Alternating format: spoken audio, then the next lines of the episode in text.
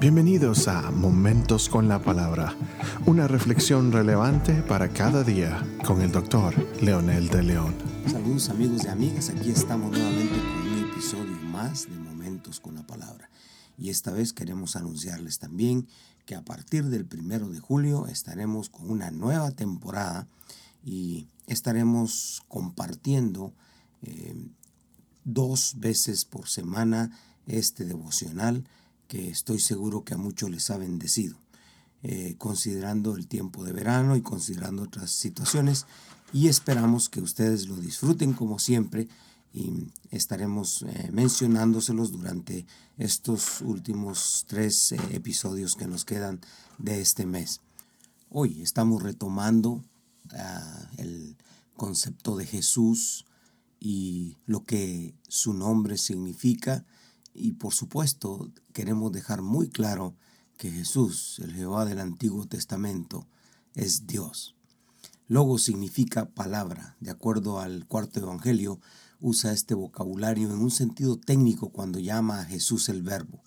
Pero antes de ocuparnos en este uso especial de logos, necesitamos estudiar su utilización ordinaria en el Nuevo Testamento, según dice Barclay. Naturalmente esta es una de las palabras griegas más comunes, pero aún así, cuanto más la estudiamos, más veremos la riqueza que contiene su significado. La palabra logos llega a ser casi sinónimo de mensaje cristiano. Marcos nos dice que Jesús predicaba la palabra a las multitudes. En la parábola del sembrador la semilla era la palabra. La tarea de Pablo y de sus compañeros era predicar la palabra. Muy a menudo se llama la palabra de Dios.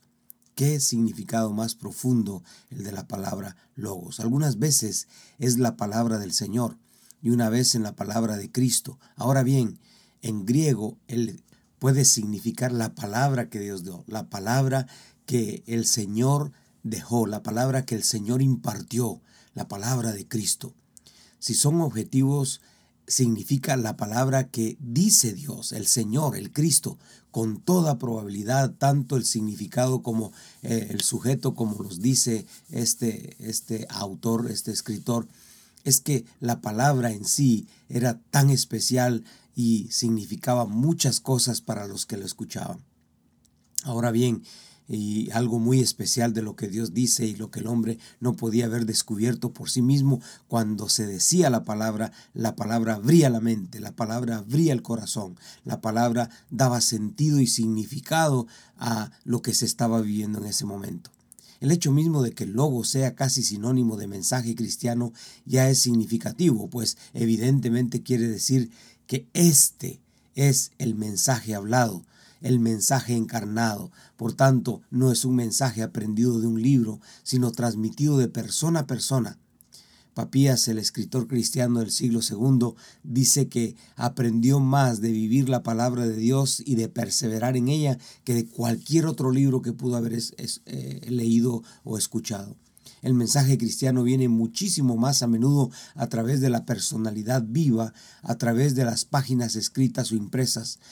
En sí, la palabra, el logos, es la encarnación plena de Jesucristo en esta tierra, es el mensaje vivo de Dios a las naciones. Él es el logos, el mensaje que da vida y trae vida a las personas que lo escuchan.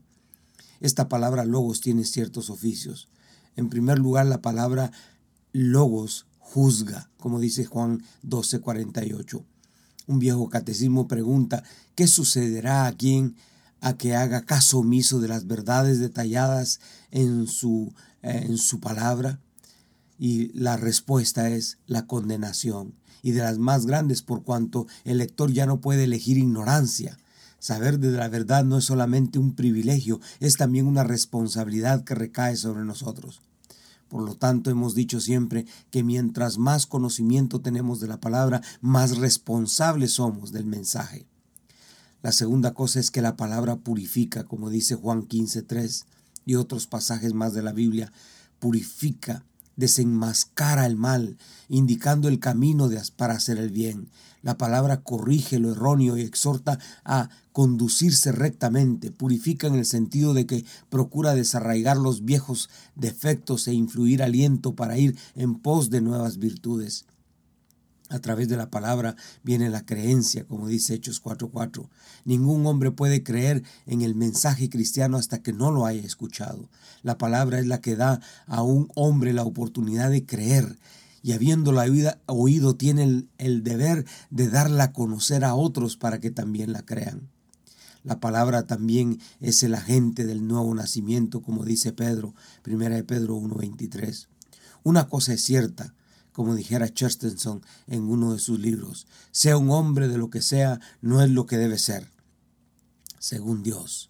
Tiene que ser cambiado tan radicalmente que ese cambio puede únicamente llamarse nuevo nacimiento y la palabra es el primer agente en esa tremenda operación recreadora de Dios en la vida del ser humano.